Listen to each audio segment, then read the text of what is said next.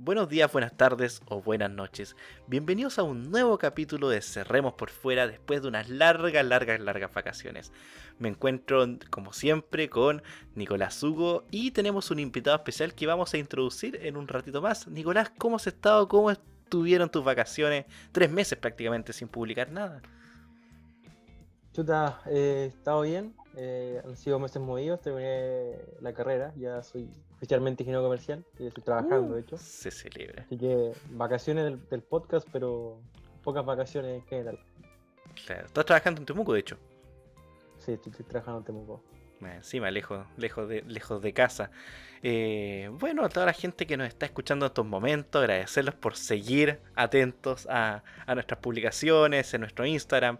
Y bueno, la idea es ir retomando este programa porque, eh, como ya sabrán, hay muchas, muchas cosas que conversar. Vamos a intentar hacer un resumen y por eso nos vamos a poner al día. Y tenemos un invitado especial. Estamos con, eh, con Mariano Osorio, eh, abogado de la Universidad de Chile. ¿Cómo estás, Mariano? Hola Pablo, un gusto. Aquí estamos, muy bien, gracias a Dios. ¿Cómo estás tú? Muy bien igual, estamos aquí muy muy bien, muy emocionados de volver a hacer este programa. Así que bueno, eh, vamos directamente a lo que nos convoca, a lo que nos compete. Y es hablar de hacer un resumen de todo lo que ha pasado en estos meses. Eh, tenemos, como ya sabemos, a Gabriel Boric de, presidente, lamentablemente. Esto ya va la tercera semana prácticamente de, gobierno.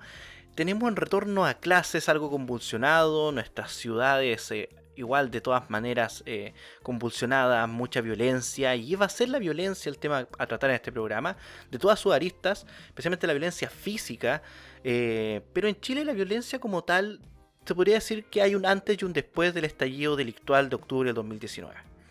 Y es el tema que vamos a tratar fuertemente, es la legitimización de la violencia como eh, método político para conseguir cosas la violencia, como veníamos quizás conversando antes de que empezáramos a grabar, eh, siempre ha existido, pero la izquierda eh, desde octubre del 2019 en adelante la ha logrado eh, dirigir, la ha logrado conducir para obtener sus metas políticas y así lo ha conseguido lamentablemente. El tema es que esto también se estaba pasando a la sociedad, en lo cual hemos visto una sociedad mucho más violenta, con crímenes mucho más violentos, estos pueden ser por distintas causales, y especialmente los jóvenes los jóvenes de entre 16 y 17 años, gente que vivió durante toda esta pandemia y que vivió este periodo eh, revolucionario de izquierda encerrado en sus casas la mayoría de este tiempo y viendo todo lo que pasaba a su alrededor sin ser tan parte de ello.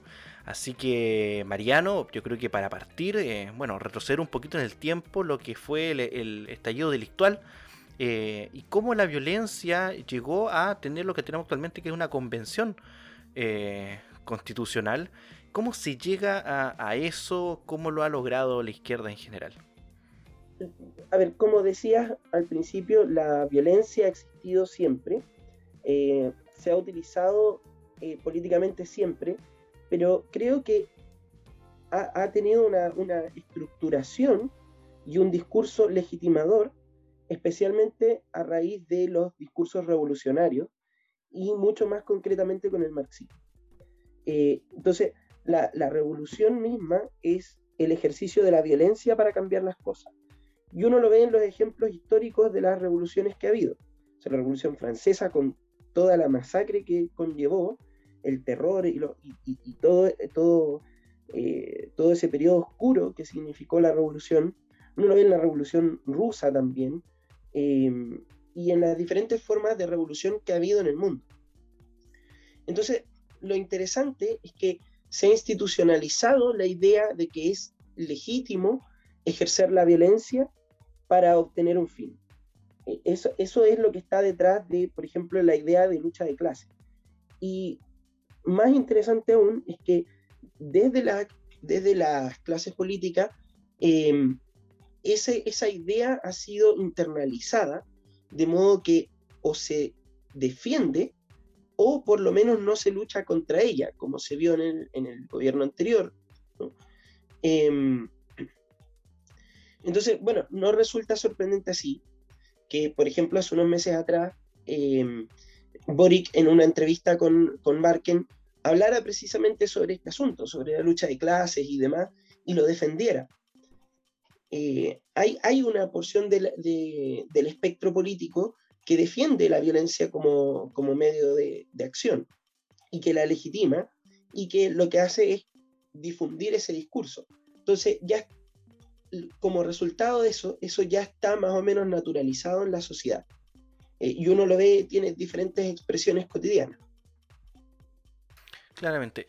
Eh, Mariano, un poco, eh, recordando un par de cosas del estallido delictual. Nicolás, ¿tú te acuerdas de esta, de esta, de esta si, no baila, si no baila no pasa, si baila pasa era?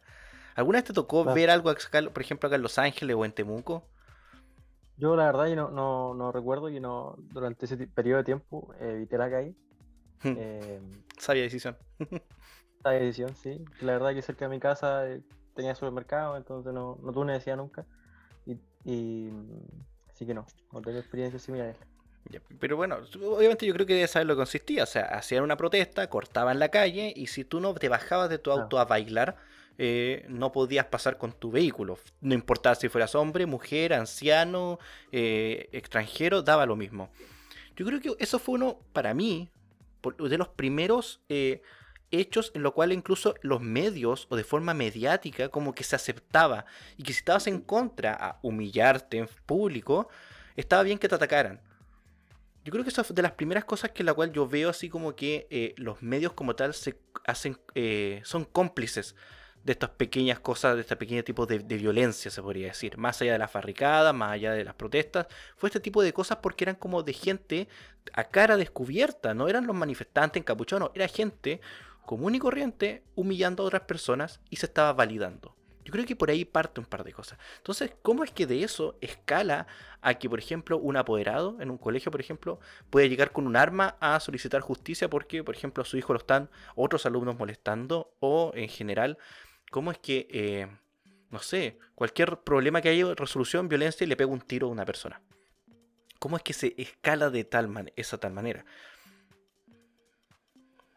Yo creo que igual se parte y, estamos partiendo recientemente con, lo que está hablando de violencia. O sea, yo creo que la, violencia ha sido o forma parte de las manifestaciones desde el, inicio de los tiempos y en nuestro país concretamente el, el Día del Joven Combatiente es un día eh, donde lo único que hay es violencia, o sea, eh, y que además eh, es gente que tiene una ideología de izquierda. Entonces no, no fue raro ver que estas cosas pasaran en, en la calle. Y, y, sobre el baile pasa, la verdad es que yo tengo hay una opinión un poco tal vez más laxa sobre lo que significa eso, porque igual hay veces que se producen dinámicas sociales, cuando gana Chile, por ejemplo, y uno sale a la ventana, y un grito o algo, y, y eso no, no, tiene nada de malo en realidad. El, el, problema con esta dinámica que existía es que si tú no, no estabas de acuerdo, eh, eras apedreado.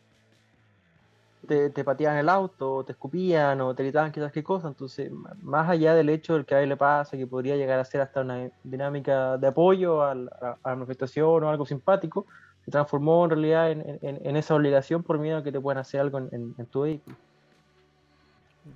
Por ejemplo, eh, Mariano, eh, la convención como tal yo creo que debe ser uno de los pics de cómo, no, miento, que Gabriel Boric haya llegado a la presidencia, yo creo que debe ser el pic de, eh, de que la violencia tiene un resultado y que la violencia tiene, eh, y que justificando la violencia se obtiene algo y nadie te puede parar.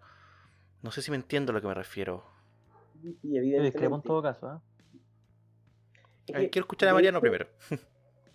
De hecho, los partidos políticos y, y, la gente, o sea, mucha gente con presencia mediática, eh, suele aceptar abiertamente que el proceso constituyente actual es un resultado de el, entre comillas, estallido, si se le puede llamar de esa manera.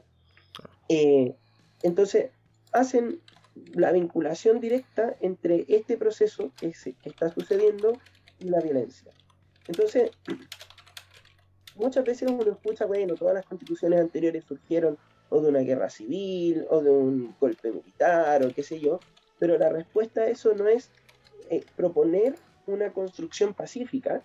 Eh, hacen creer que sí, porque te dicen, esta es la primera constitución hecha en democracia y demás, pero al mismo tiempo te vinculan la existencia de la convención con, la, con las manifestaciones violentas.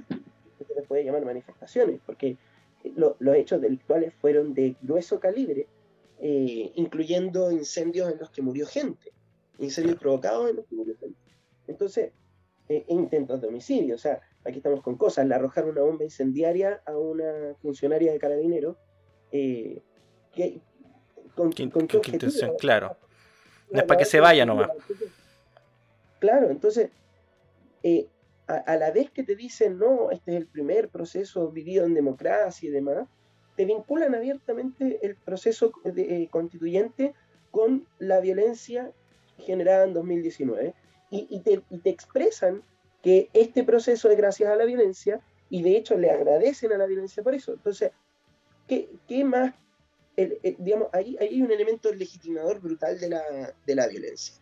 Yo creo que eso, eso es un, eh, y, es, brutal que está arraigado, o sea, uno lo escucha en, personas que tienen figuración pública, en políticos, en actores, en la farándula. Periodistas. periodistas, el, periodismo sobre todo. Entonces, eh, no, es raro que para la gente en este momento la, la violencia esté legitimada. O sea, en el fondo, si, si yo tengo una causa un, o un objetivo para lograr, como podría ser cambiar la constitución o defender a mi hija de los abusos de sus compañeros, entonces vamos, vamos a darle a la violencia. Y ahí uno, uno, uno puede ver cómo se están resolviendo los conflictos hoy en día. O sea, llega un apoderado con un palo, con un clavo a un colegio, eh, o, este par de alumnos en un colegio que apuñaló a su profesora hace unos días atrás. Eh, no, no es sorprendente que todas estas cosas sucedan cuando la violencia está legitimada en todos los niveles. Yo, la verdad, lo que quería comentar era sobre eh, la premisa con la que parte eh, esta pregunta, en realidad, eh, más, que con lo que dijo Mariano. cuando dices que la, violencia legitimó y llevó al presidente, a, a, Boric, a la presidencia, yo discrepo totalmente. O sea, el, Boric que, que, finalmente gana la presidencia el Boric que parece menos violento de todos. es técnicamente un, santo elegido eh, por la población, un tipo que no era capaz de hacer nada y que todo su discurso en la segunda vuelta fue de hecho un discurso mediador, de conversación, dispuesto al diálogo, eh, lo que de alguna u otra forma no fue capaz, o yo creo que no fue ser capaz eh, casi, y, por eso finalmente él es el que gana eh, la presidencia. Eh, mm. Entonces, si tú me preguntas a mí, y, yendo por la calle y, de lo mismo, no, no, creo yo que la violencia aún sea como un, medio legitimado propiamente tal, sino que es más bien eh, frente a diferencias, diferentes falencias que hemos tenido como sociedad, en especial, por ejemplo, en el caso del bullying, es una cuestión que muchas veces los colegios no son capaces de responder y frente a eso, claro, viene la impotencia y con la impotencia ya no, no, se buscan, no sé, organizaciones o, o, marchas pacíficas, sino que se salta en ese peldaño de, la manifestación afuera del colegio, por ejemplo, y, se pasa directo a la violencia porque es el camino más fácil y que se ve y se ha visto que, es más rápido en realidad en generar cambio. Yo creo que por ahí sí va, pero no creo que sea eh, una cuestión de que, ah, me pasó esto, entonces voy a actuar violentamente, sino que en realidad es por, eh, nuevamente, otra falencia y, la impotencia que esto genera. Mira, yo creo que difiero bastante. Yo creo que sí puede tener un punto, pero eh, el hecho de que, por ejemplo, yo creo que no lo hemos mencionado, yo creo que por ahí puede ser, de que en estos momentos se esté tramitando el perdonazo a todas las personas detenidas durante este estado delictual, te puede dar una expresión, especialmente los más chicos, piensa en, en, el, en el adolescente, de que si yo hago algo que está mal, yo, perdón, pero si yo me pego un cagazo, como yo estoy justificándolo y mi motivación es mayor y es más importante que todos alrededor mío, esta motivación colectiva por este bien, supuesto bien común o mi, o mi causa personal, está justificado el hecho de que yo, por ejemplo, pase a llevar a otra persona. Especialmente el adolescente, el, cabro chico. Piensa que este cabro chico estuvo dos años encerrado y todo lo que vio a su alrededor, todo lo que vio en internet y en la tele, fue como violencia, una meta, violencia, una meta. Yo creo que hay, hay otra cuestión ahí porque lo que sucedió en 2019 no fue una mera manifestación y, muchas, muchas de las personas de ese lado del espectro político eh, lo decían, decían, miren, los 30 años hicimos muchas marchas, hicimos muchas manifestaciones y ninguna resultó, entonces tuvimos que hacer esto. Entonces, evidentemente no, fue una mera manifestación, o sea, quemar la red de metro eh, de una manera que, no sé, se podrá decir mucho que no, pero a la vista está que, parece ser haber sido coordinada. Em, yo creo que lo, que hubo no fue una mera manifestación, pero se disfrazó de eso. Entonces, el, discurso oficial que yo creo que llevó a Boric a la presidencia, especialmente con esto de los perdonazos y demás, eh, es la idea de que se estaba a favor de los manifestantes, entre comillas, los manifestantes. Em, también se aprovecharon de, de la falta de consistencia en el discurso de Piñera. Piñera cuando dijo que estábamos en guerra, probablemente tenía razones para haberlo dicho. O sea, seguramente se le escapó. A lo mejor él mediáticamente no lo quiso decir en su momento y se le escapó, o, pensó darle un cariz que finalmente no, no logró dar. Em, pero de eso se aprovecharon. Entonces, como que en, algún sentido dieron vuelta el, esquema, porque ahora aparecían como los que em, como los que estaban en contra de una violencia estructural o estatal o algo así, pero a la vez eran los que estaban a favor de, entre comillas, los manifestantes, es decir, los gallos que estaban saqueando negocios, quemando negocios, quemando espacios públicos, quemando monumentos, quemando la memoria de, la población.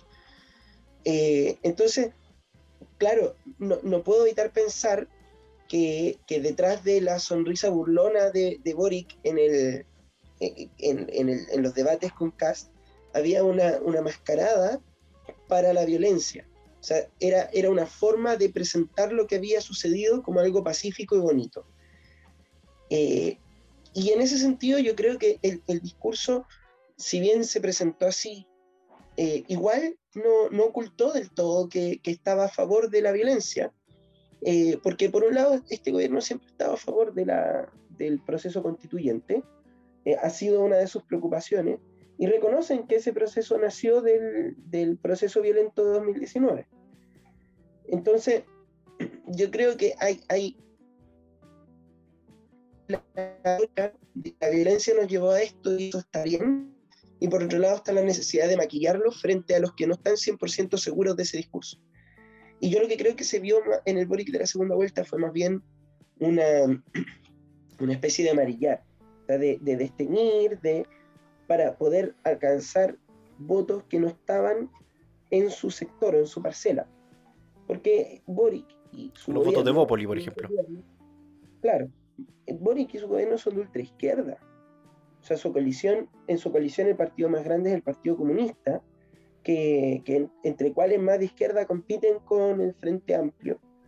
Eh, yo creo que han sido muy acertados, por ejemplo, los, los análisis de Mochetti al respecto, en el fondo la, la, la, idea de meter a concertacionistas en el gabinete es la idea de, de simular que es un gobierno más centrado. Pero este no es un gobierno de centro ni de izquierda, es un gobierno de ultra izquierda. Y eso hay que tenerlo claro, creo yo. Exactamente, sí, no hay que tenerlo bastante claro. De hecho, podríamos incluso decir de que, por ejemplo, eh, no sé, el aparato estatal o los políticos como tal, por ejemplo, cuando llegan a este acuerdo por la paz en el cual la mayoría de los partidos políticos firman, yo creo que se puede ver el, de, el de, la, la, falencia que, por ejemplo, tienen las democracias liberales, en el cual, al permitir todos estos partidos políticos, por ejemplo, el Partido Comunista, si uno lee partido, las bases del Partido Comunista políticamente, dice que el método de la violencia, la revolución es un método viable, pero también la democracia, que es para que no proscriban el partido. O sea, dicen que las armas son un método, pero también la democracia.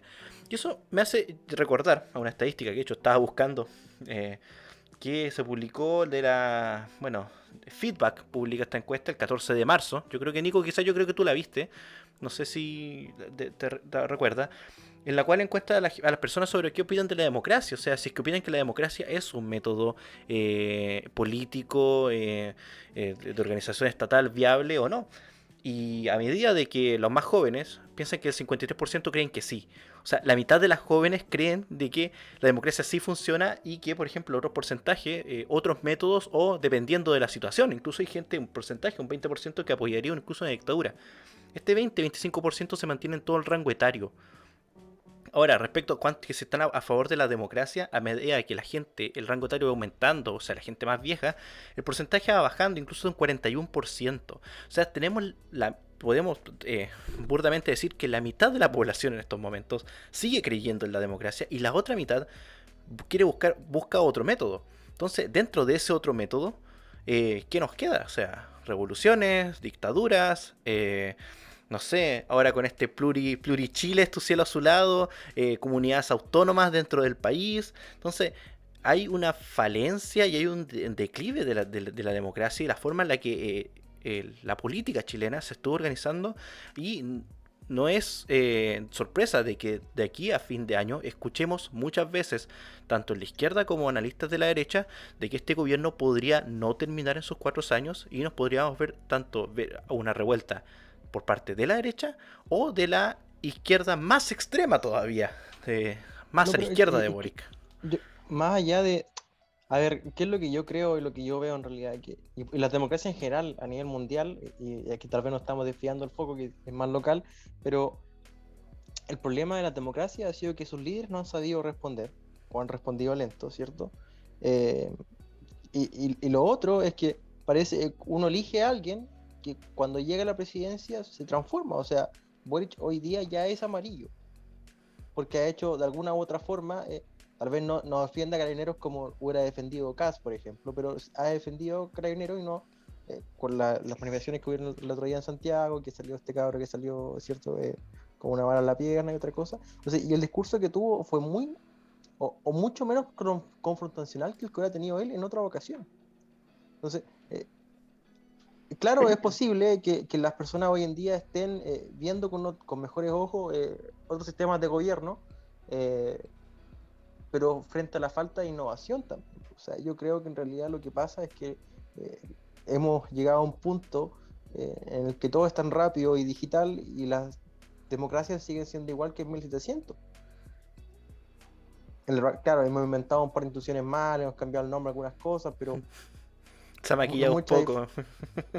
pero finalmente es eso, entonces yo creo que eh, es el momento en realidad de dar un paso hacia el, hacia el futuro, intentar algo diferente y que cuando eso llegue, o sea, pero va a ser un boom a nivel mundial, completamente.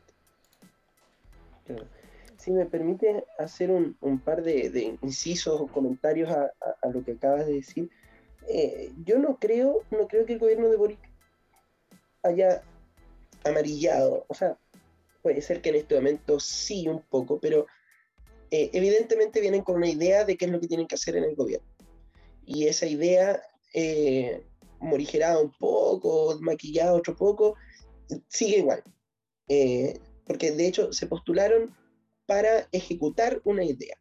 Eh, igual que como lo haría cualquier candidato. O sea, en el fondo, los candidatos no es que ya voy a ocupar el cargo porque alguien tiene que hacerlo, no. Usualmente van con una idea, van con una crítica a lo que existe. Entonces, el gobierno amarilla en la medida de lo posible. Eso hay que tenerlo hay que tenerlo en consideración. Entonces, yo creo que eso se, vio un poco con el caso de este carabinero que usó su arma en legítima defensa, porque el, gobierno, acostumbrado como estaba a no ser gobierno hace un par de meses atrás, lo primero que hizo fue condenar el hecho sin investigarlo. Entonces ahora se están dando cuenta que cuando se es gobierno no es llegar y disparar, o sea, hay que, hay que tener unos estándares mínimos, pero esa arma eh, sigue ahí. Por eso los comentarios.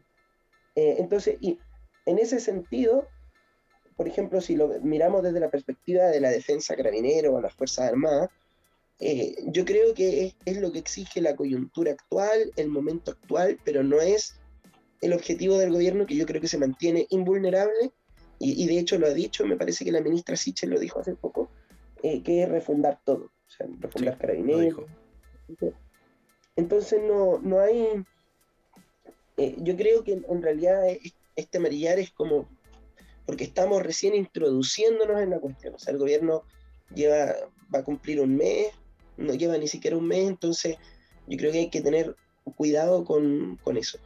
Ahora, lo, otro que yo quería acotar, que el, sistema democrático es un sistema intrínsecamente violento. O sea, eh, yo no, estoy de acuerdo con la gente que piensa que los problemas de la democracia se resuelven con más democracia. Eso es una tontera. O sea, nadie diría el problema del cáncer se resuelve con más cáncer, el problema del SIDA se resuelve con más SIDA, el problema del smog se resuelve con más smog. No, no funciona así la cuestión. Entonces, eh, lo que uno tiene que tener en consideración en esta cuestión es cómo funciona estructural y teóricamente la democracia. Eh, bueno, teóricamente cómo es la democracia ideal y también empíricamente cómo es la democracia real, la que funciona en los hechos. Y lo que uno observa es que la democracia primero es una traslación del libre mercado al sistema político, de la idea de competencia. Entonces, hay que elegir cuadrienalmente entre dos candidatos, que es como elegir entre dos productos. Y estos productos, para tener mayores posibilidades de ser elegidos, tienen que diferenciarse, se tienen que tener características propias. Con el añadido, que esto no se da en el mercado, pero sí en el sistema político, de que la cuestión, las cuestiones que se discuten son trascendentales. Entonces no es la mera elección entre una Coca-Cola y una Pepsi. Aquí estamos en un, en un sistema en el que se requiere realizar elecciones entre cuestiones profundas y consecuentemente el sistema divide a las personas, o sea, la comunidad siempre se divide. Y eso es inherente a una elección. O sea, aquí no es un sujeto eligiendo entre dos bebidas, es una comunidad que tiene que elegir entre dos formas y consecuentemente se polariza y se divide. Y lo que pasa es que históricamente la división se va encrispando, o sea, se va volviendo cada vez más difícil de manejar porque las diferencias son profundas y son fundamentales. Entonces, cuando uno ve, por ejemplo, la, forma en que Carl Smith define la política, en el concepto de lo político, como eh, la lucha amigo, amigo-enemigo, claro, donde el enemigo es aquel cuya forma de vida, eh, eh, digamos, me, me, molesta y por lo tanto es un sujeto a eliminar. Si uno ve cómo funciona la democracia, la democracia funciona a partir del sistema electivo, llevando la distinción amigo-enemigo al interior de la comunidad. Entonces las comunidades se fracturan naturalmente. Y se fracturan así cuando uno aplica el modelo teórico democrático ideal como cuando uno aplica la democracia real. Eh, y uno lo ve en todos los niveles. Por ejemplo, no sé, los problemas dentro de corporaciones, organizaciones, el conflicto al momento de las elecciones, los momentos de quiebre, también se ve a nivel nacional. Eh, eh, entonces, naturalmente que esa crispación, ese antagonismo, va creciendo, creciendo, creciendo hasta que se vuelve inmanejable. Y la historia te demuestra que las democracias tienen momentos de quiebre. Y uno puede hacer, si uno ve históricamente, puede ir viendo cómo la violencia se manifiesta sistemática y periódicamente en los sistemas democráticos. Entonces, cuando uno piensa en la historia de Chile, por ejemplo, los conflictos que uno encuentra en el periodo de conquista, no sé, guerra con los indígenas, eh, en, encontronas bélicas por la designación de los primeros gobernadores, eh, ya está bien, pero no pasa de, las primeras décadas. Y luego no tiene lo que muchos historiadores consideran el periodo aburrido del resto de la monarquía, porque no tiene acción, no tiene conflicto. Y luego llega el régimen democrático. Y el régimen democrático parte con un golpe de Estado dado por José Miguel Carrera en las Cortes del Rey. Y continúa con los desgobiernos de la década de 1830, con una guerra civil en 1850, con, con, bueno, la guerra civil en 1830, guerra civil en 1850, guerra civil en 1891, de gobierno de nuevo en la década del 20-30 del siglo XX, una ley de proscripción de un partido político, eh, un, un, golpe de Estado, un pronunciamiento en la década del 70. Entonces uno va viendo que más o menos cada 20 años o cada 30 años el, sistema colapsa porque el encono ya aumentó a niveles que no son manejables. Entonces, hace un par de años atrás, eh, yo sabía que algún tipo de ruptura institucional venía, porque la historia demuestra que la cuestión funciona así, y no es porque uno diga, no, es que la historia es cíclica, la historia se repite como si fuera una especie de espíritu o una cuestión eh, inmaterial que está dando vuelta, sino que es la estructura misma del sistema. El sistema exige que la comunidad esté dividida y en oposición para que pueda haber al menos dos opciones entre las cuales elegir. Y esa oposición se encona, se vuelve agónica hasta que estalla. Entonces, el mismo sistema democrático genera lo que estamos viviendo. Eh, y en ese sentido es necesario buscar alternativas al sistema democrático. no, no, puede ser y, yo por lo mismo creo que esos momentos de quiebre institucional no son ajenos a la democracia. Y por lo tanto me parece muchas veces errado eh, sostener que estos momentos de quiebre son quiebres como si la democracia desapareciera y volviera a resurgir o reaparecer después, como si se escondiera por un tiempo. No, no es así. La democracia es esto, con su faz eh, pacífica, con su faz violenta. Y así va alternando y va alternando porque su propia estructura, su propia fundamentación teórica y su propia forma de llevarlo a la práctica eh, la convierte en eso. Entonces, ese es el bucle en el que llevamos 200 años y el que va a continuar. Es eso. como decía un personaje, como decía Padre Valdolira, o sea, la democracia liberal no es, no una panacea. Eh, son cosas no, para nada. para nada, o sea, son cosas las que estamos viendo. Y actualmente la estamos viviendo y, estamos, y estamos viendo los efectos, o sea, desde la de vuelta a la democracia, eh, ya vamos 30 años. Yo creo que este es punto rupturista. Entonces, bueno, igual yo creo que va a ir terminando un poco el programa, eh, Mariano. Después quiero escuchar a Nicolás. Eh, tirándote al agua, ¿qué se podría venir de aquí a futuro? si es que la ruptura institucional eh, se produce ya totalmente con, por ejemplo, el cambio de constitución, que de hecho ahora la encuesta, feedback, la única que estoy leyendo, de hecho, lamentablemente, no me han llegado otras, eh, está diciendo que ganaría el rechazo en estos momentos. Entonces, ¿qué pasaría con eso? ¿Cómo reaccionaría la izquierda al ver de que todo lo que le desearon durante todo el año se fue, iría al tacho de la basura? Mira, yo creo, yo creo que un, ejemplo interesante eh, puede ser el gobierno de Gabriel González Videla. Él era radical, llegó al gobierno con una coalición de izquierda en la que estaba el Partido Comunista. El Partido Comunista fue gobierno durante los primeros años de Gabriel González Videla. Y Gabriel González Videla los terminó proscribiendo. Y uno puede preguntarse por qué. Y la razón es porque el Partido Comunista nunca dejó de, de realizar acciones violentas. Entonces, ¿qué es lo que pasa? Que eh, estas personas creen en la revolución, creen que la violencia es el camino. El hecho de que estén en el gobierno no les satisface, porque de hecho cuando están en el gobierno las instituciones los obligan a amarillar, como bien notó Nicolás.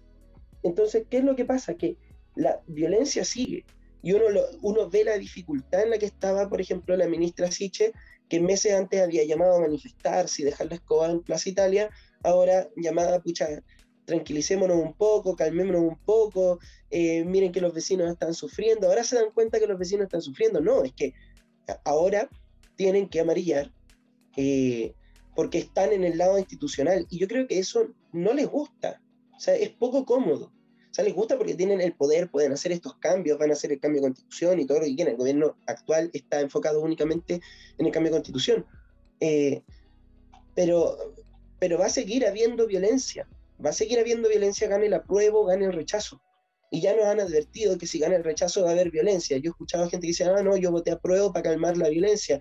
Una estrategia tonta, poder decirlo menos, que finalmente no resultó. Entonces, toda esa gente que votó apruebo para, para calmar a estos otros y que se redujera la violencia, hoy día está viendo que la violencia continúa.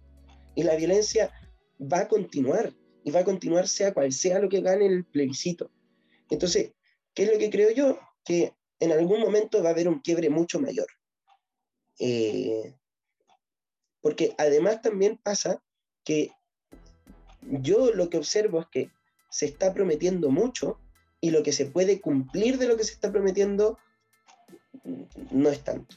Ahora, claro, un escenario es que haya un quiebre mayor en el que la violencia ya no se salga completamente de las manos y, y algún grupo tome acción y, ponga fin por la fuerza a esto. Ese es un escenario posible. No sé qué tan posible, pero uno puede echar a volar la imaginación y pensar que eso puede pasar. Pero el otro escenario es que también estén preparándose para eso y que por lo tanto se le ponga coto a esa respuesta antes de que llegue. Que yo creo que es un poco lo que pasó en Venezuela. Me acuerdo, escuchaba a Villegas decir cómo la idea esta de la meritocracia en las Fuerzas Armadas llevó a descabezar a los generales eh, y lo que obtuvieron con eso fue una generalidad servil al gobierno, que además había obtenido sus cargos gracias al gobierno chavista. Entonces, esas Fuerzas Armadas no se van a rebelar nunca contra el gobierno. Y uno tiene un pueblo que se está muriendo de hambre, que está practicando un verdadero éxodo, O sea, millones de personas fuera de su patria y, y, no, lo, y no se puede detener. Ya pasó, digamos, pasó las barreras de lo, de lo, de lo detenible y, y yo no sé qué salida va a tener eso. Y el tema es que yo creo que también es un escenario probable que eso se, replique, se replica acá. O sea, no, no, ya, ya parece un lugar común hablar de Chilezuela y demás, pero yo creo que a la fecha eso no es, no es descartable. Claramente, bueno, en este punto no nada es descartable y bueno, como dices tú, echar a volar la imaginación, en alguna parte le vamos a pegar.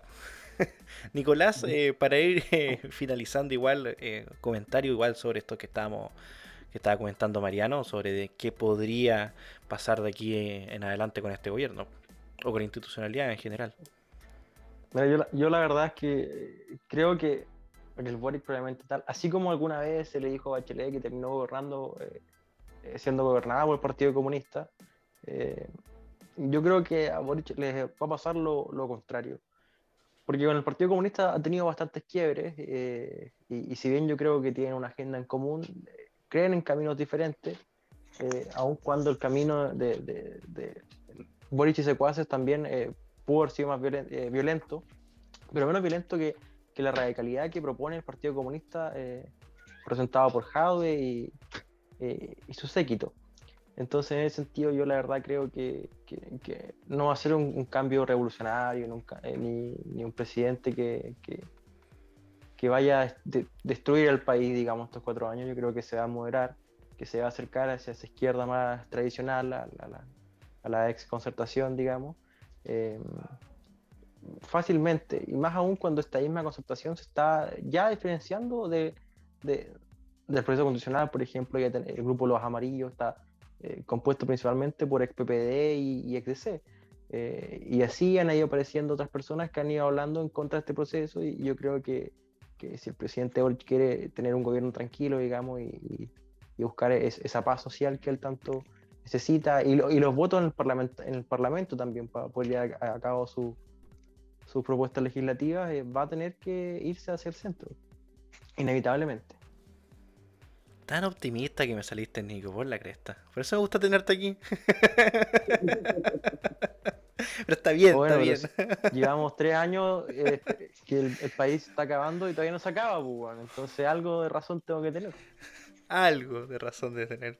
Bueno, Nicolás. Sí, los procesos son lentos, son lentos. ¿Cómo, Mariano? Que los procesos son lentos. Ah, claro. Ah. O sea, lo digo también porque yo pienso que la responsabilidad de esto puede sonar algo raro, lo que voy a decir, pero yo creo que ha habido una especie de hipnosis uno dice hipnosis y piensa como en una especie de poder mágico, control mental, qué sé yo. Pero, pero yo sí creo que ha habido una, hipnosis em, mucho más básica, por decirlo así, que consiste en repetir las cosas hasta que se vuelven aceptables.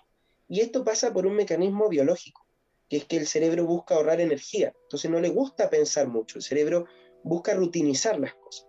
Entonces aquello que es repetitivo se vuelve conocido, por lo tanto ya no es amenazante y por lo tanto se percibe como bueno. Lo que es extraño, lo que exige pensar, eh, no se percibe como agradable, se percibe como desafiante, incluso amenazante.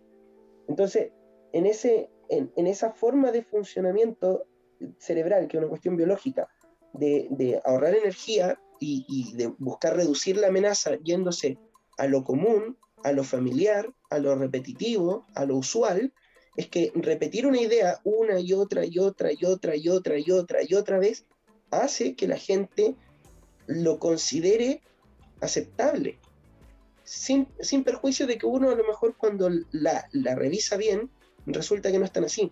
Entonces, cuando uno se pregunta, ¿por qué este estallido? Como si, porque la idea de estallido sí me parece una expresión de pensamiento mágico, así como una cuestión que sucedió de pronto, como si una especie de espíritu invisible hubiera abierto los ojos de un día para, el otro de la gente, eh, como si y esta idea de que el estallido fue espontáneo, ¿no? Eso, eso, eh, yo no sé qué proceso humano puede ser así de espontáneo, eso me suena a pensamiento mágico, a verdadero pensamiento mágico. Pero esta, esta otra idea de, hipnotizar a la gente por la vía de hacerle, eh, repetirle, repetirle un, concepto hasta que queda grabado como lo correcto, yo creo que eso es lo que estuvimos viviendo durante los últimos 30 años. Fueron 30 años en los que algunos conceptos se nos fueron machacando, machacando, machacando, machacando, hasta que fueron digeridos y entonces ocurrió lo que ocurrió. No por una espontaneidad, sino por porque se inoculó una forma concreta de pensar. Pienso, donde todo en el tema de la desigualdad. Eh, a mí me sorprende cuando uno ve en la escolástica antigua, la desigualdad era una cuestión necesaria, porque la gente tenía que cumplir tareas en, su, en la sociedad, tenía roles que cumplir. Eh, hoy en día se dice que la desigualdad es inaceptable, puede ser, pero se machaca hasta tal punto en las universidades, en la academia, en la televisión, que uno encuentra cosas increíbles, como un sujeto que apareció en Radio Dio hace un tiempo atrás, le quemaron el auto y decía, pucha, ¿por qué a mí que le quemen el auto los ricos? Claro, él era más rico que aquel que le quemó el auto probablemente. O sea, probablemente el hecho de que él tuviera un auto ya era una desigualdad frente a otro que no lo tenía y que sintió que por el hecho de que ese tenía un auto entonces tenía más y por lo tanto era legítimo quemarle el auto. Y este otro no cuestiona eso. Llega al punto en que no dice, está mal quemarle el auto al prójimo, sino lo que dice es, hay que quemarle autos a otras personas, pero no a mí. Claro. Entonces, eso, esa forma de pensar, yo creo que, ha sido inoculada por la vía de la repetición. me acuerdo, para, dimensionar lo, lo, abyecto de esta cuestión, eh, la Universidad de Chile sacó una, una, versión del himno, así como para que veamos que tampoco es primera vez que esto del Chile es tu cielo azulado pasa. La Universidad de Chile sacó una versión del himno nacional en la que machacaba la idea de desigualdad en la letra una y otra y otra vez, era una, en una letra que rayaba en lo sarcástico, en lo de mal gusto, era una especie de, de broma pesada, supuestamente para visibilizar una cuestión que ya la han visibilizado tanto que parece que lo hubieran corcheteado a los ojos de la gente. Hmm. Que eso también es otra cuestión, el tema de la visibilización. Hoy en día tiene, todo tiene que estar visibilizado, o sea, a la vista. Todo tiene que ser un espectáculo. Espectáculo lo que se pone frente al ojo expectante. Entonces, al final todo es espectáculo. Hasta la vida privada tiene que ser visibilizada. Hasta la vida privada es un espectáculo que tiene que ser visto. Y si no lo queremos ver, entonces es que nosotros estamos mal, porque tenemos que verlo. Eh, y le ponen el nombre de democratización de tal cosa, democratización de la sociedad, democratización de la desigualdad, democratización de la sexualidad, por ejemplo, a todo, todo dentro del, mismo, del mismo show. Eso me recuerda una, una, frase de que el lenguaje construye realidades. Bueno, aquí también, por pues, las palabras, las universidades, los académicos, todos estos grupos. Decir infiltrados sería como un poco conspiranoico. Llegaron ahí porque son sus lugares de trabajo y van a estar ahí porque es su misión política. Por ejemplo, los periodistas, yo no hablo de periodistas, yo hablo de militantes con micrófono. Igual ahí difiere un poco esa idea de que el, solo hecho de repetir un mensaje hace que este eventualmente se vuelva la, verdad dominante, porque si no, eh, otras agrupaciones ya también se han hecho del poder en, otras partes de Sudamérica, en, es que, Nico, por eso yo menciono, es que Nico, por eso yo menciono eso, de que se han logrado posicionar y donde se han logrado posicionar han logrado hacerlo. No es lo mismo que tú repitas algo en tu casa a que lo repitas en la universidad como si fuera el rector. Pero, pero, pero vayámonos a, Francia, por ejemplo, donde Marielle Le Pen lleva tal vez 12 años con el mismo discurso y no logra salir el 30% que, que el que tiene. O aquí mismo en, Sudamérica, en distintos grupos o asociaciones, como por ejemplo la de... Eh, eh, los movimientos radicales eh, de, liberación del Gualmapu, digamos, eh, este RML que apareció hasta ahora, igual llevan años, pero siguen teniendo aversión de la gente que está en la zona. Entonces, no, no, no porque un mensaje se repite y se repite y se vuelve a repetir, sí o sí va, a transformarse en esa, en esa verdad eh, generalizada. Pero claro, espera, sí, el ejemplo, el, un mal ejemplo, mal ejemplo. De hecho, sería un contraejemplo. Recordemos que estamos viendo a la gente de la derecha usar la palabra territorios.